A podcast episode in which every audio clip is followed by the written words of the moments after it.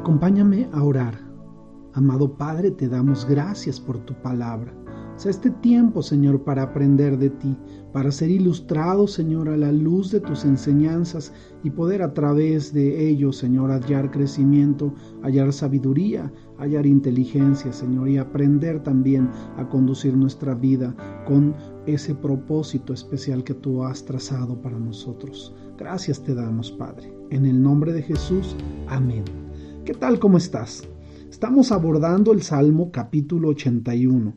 Ayer en el capítulo 80 nosotros leímos y aprendimos que es muy importante tener un corazón que pueda comprender eh, lo que es la restauración. Ser restaurados implica que haya un antecedente y ese antecedente es habernos arrepentido de aquella vida que llevábamos en el pasado y poder a través de ello extendernos hacia lo que Dios tiene como una instrucción, que es levantarnos y continuar.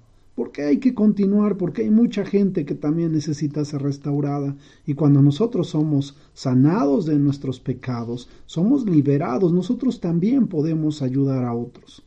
Vamos al Salmo capítulo 81. En él encontramos un himno de fiesta, un himno que celebra el éxodo de Egipto, la bondad de Dios en oposición a la desobediencia de Israel. Dios es nuestro libertador a pesar de nuestros extravíos. El autor es Asaf y lo escribió él o quizá alguno de sus descendientes, aun cuando se dice que es Asaf. Quizá fue escrito para usarse en la fiesta de los tabernáculos. Vayamos a él. Salmo capítulo 81. Cantad con gozo a Dios, fortaleza nuestra. Al Dios de Jacob aclamad con júbilo. Entonad canción y teñed el pandero, el arpa deliciosa y el salterio. Tocad la trompeta en nuestra luna, en el día señalado, en el día de nuestra fiesta solemne, porque estatuto es de Israel, ordenanza del Dios de Jacob, lo constituyó como testimonio en José cuando salió de la tierra de Egipto. Oí lenguaje que no entendía, aparté su hombro de debajo de la carga, sus manos fueron descargados de los cestos. En la calamidad clamaste y yo te libré, te respondí en lo secreto del trueno, te probé junto a las aguas de Meriba. Oye, pueblo mío, y te amonestaré. Israel, si me oyeres, no habrá en ti Dios ajeno, ni te inclinarás a Dios extraño. Yo soy Jehová tu Dios, que te hice subir de la tierra de Egipto. Abre tu boca y yo la llenaré. Pero mi pueblo no oyó mi voz, e Israel no me quiso a mí. Los dejé por tanto a la dureza de su corazón. Caminaron en sus propios consejos. Oh, si me hubiera oído mi pueblo, si en mis caminos hubiera andado Israel, en un momento habría yo derribado a sus enemigos y vuelto mi mano contra sus adversarios. Los que aborrecen a Jehová se le habrían sometido, y el tiempo de ellos sería para siempre. Le sustentaría Dios con lo mejor del trigo, y con la miel de la peña les saciaría. ¿Sabes? Este salmo, el Salmo capítulo 81, es una enseñanza muy profunda para nosotros. En ella eh, eh, Dios a través del salmista expresa lo que sucedió al pueblo de Israel. Primero el pueblo de Israel debía adorar, debía exaltar a Dios y debía reconocer en Él al, al único, a su Salvador, a su Redentor, puesto que la historia mostraba perfectamente lo que Dios había hecho y el pueblo de Israel, a pesar de que conocía la historia, el pueblo de Israel endureció su corazón y tomó la decisión de amar, de adorar cosas que no eran Dios. Se inclinó ante dioses falsos, ante imágenes elaboradas por ellos mismos.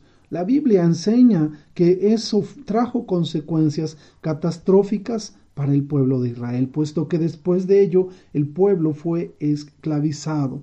Entonces cuando este salmo se escribe, es un salmo de festejo, sin embargo es un salmo en el cual se recuerda lo que Dios hizo y lo que Dios habló. Por eso comienza el salmo diciendo, cantad con gozo a Dios, fortaleza nuestra, al Dios de Jacob, aclamad con júbilo, porque realmente estaban reconociendo que era necesario adorar a Dios, que era necesario expresarle a Dios gratitud, puesto que ya habían conocido su mano poderosa y ya habían experimentado que Él era celoso de aquello que Él había creado, que es al hombre, que es al pueblo de Israel como pueblo escogido. Del versículo 2 al versículo 4, nosotros entendemos que traíamos el antecedente de que David instituyó la música en los servicios de adoración del templo. La música y la adoración van de la mano. La adoración involucra a la persona en su totalidad, es decir, expresar con tu boca, pero también expresar con tu vida que le amas a Dios. Y la música ayuda a elevar nuestros pensamientos y emociones hacia Dios. Cuando nosotros expresamos a través de alabanza y de adoración a Dios, nosotros nos conectamos directamente, alma, cuerpo y espíritu, a la voluntad de Dios. A través de la música reflexionamos sobre nuestras necesidades y fallas, y así también alabamos la grandeza de Dios. Eh, del versículo 11 y 12 nosotros vemos que Dios permitió que los israelitas siguieran ciegos, necios y egoístas, cuando debían ser obedientes y cumplir los deseos de Dios. A veces Dios permite que continuemos en esa necedad para hacernos volver a nuestros cabales. No nos impide rebelarnos porque quiere que aprendamos las consecuencias del pecado. Dios usa estas experiencias para evitar que las personas caigan en pecados mayores y tengan fe en Él.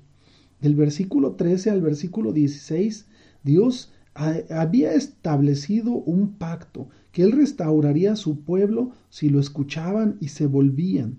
Nosotros leemos en Éxodo 23, 22 al 27 y en Levítico 26 del 3 al 13, además en Deuteronomio 7 del 12 al 26 y 28, 1 al 14. Esto es un aprendizaje para nuestras vidas. Mucha gente ha vivido omitiendo estas enseñanzas.